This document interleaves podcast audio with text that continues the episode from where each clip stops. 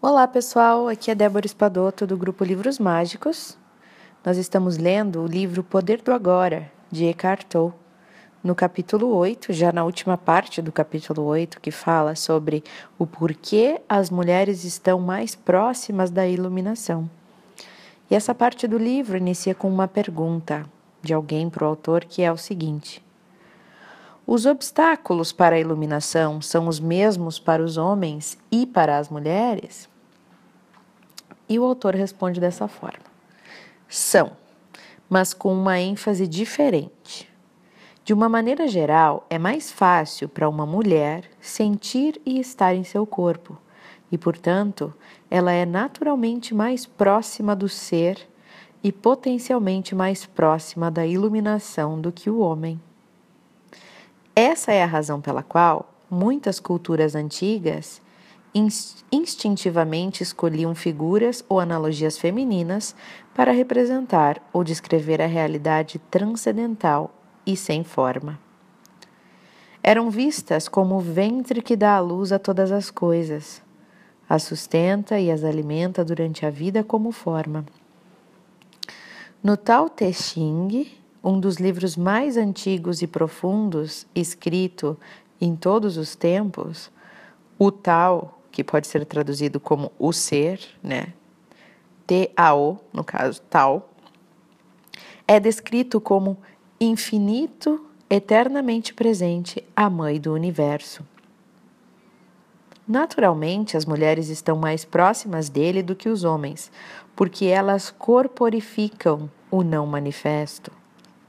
Além disso, todas as criaturas e todas as coisas, no final, voltam à fonte todas as coisas se desfazem no tal. Só ele permanece.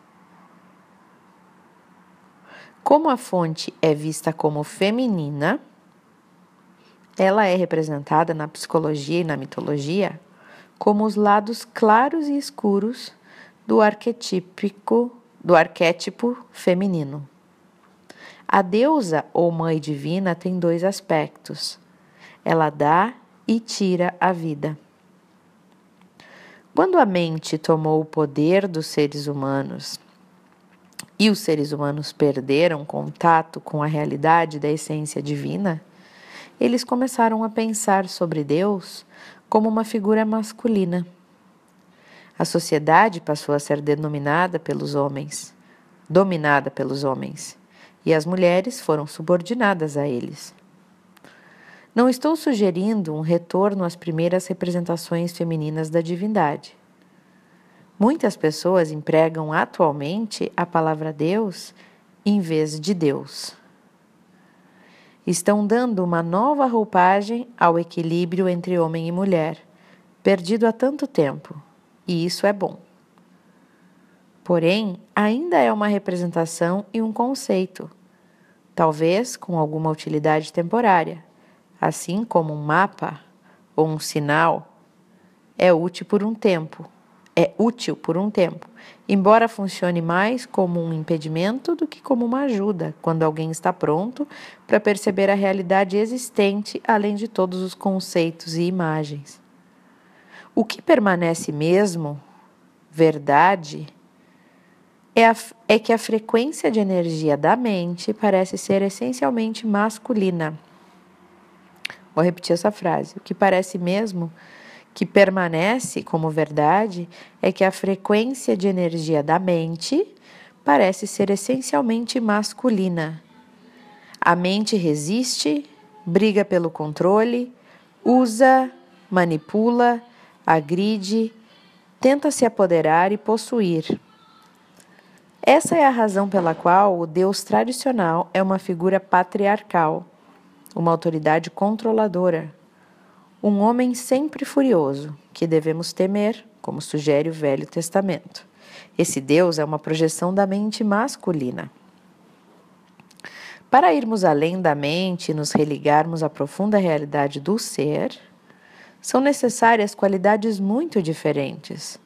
É necessário entrega, não julgamento, uma abertura que permita a vida existir em vez de resistir, Bonito isso, né? Uma abertura que permita a vida existir ao invés de resistir.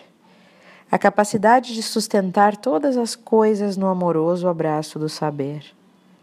Todas essas qualidades têm muito mais a ver com o princípio feminino. Onde a energia da mente é pesada e rígida, a energia do ser é leve e macia, mas ainda assim é muito mais poderosa do que a mente. A mente governa nossa civilização, enquanto o ser é o encarregado de todas as formas de vida em nosso planeta e além dele. O ser é a própria inteligência cuja manifestação visível é o universo físico. Embora as mulheres estejam potencialmente mais próximas dele, os homens também conseguem ter acesso a ele, dentro de si mesmos. Neste momento, a imensa maioria dos homens e das mulheres ainda está sob o domínio da mente, a grande maioria. É ela que impede a iluminação e o florescimento do amor. Como regra geral, o maior obstáculo para os homens tende a ser a mente pensante, enquanto o maior obstáculo para as mulheres é o sofrimento. Embora em casos isolados, o oposto possa ser verdade também, e em outros, os dois fatores possam ter o mesmo peso. Então, esse pessoal é o áudio de hoje sobre a diferença né, do, do homem e da mulher e qual que é a ênfase né, da iluminação, assim, os obstáculos da iluminação para o homem e para a mulher. Um abraço para vocês e até o próximo áudio.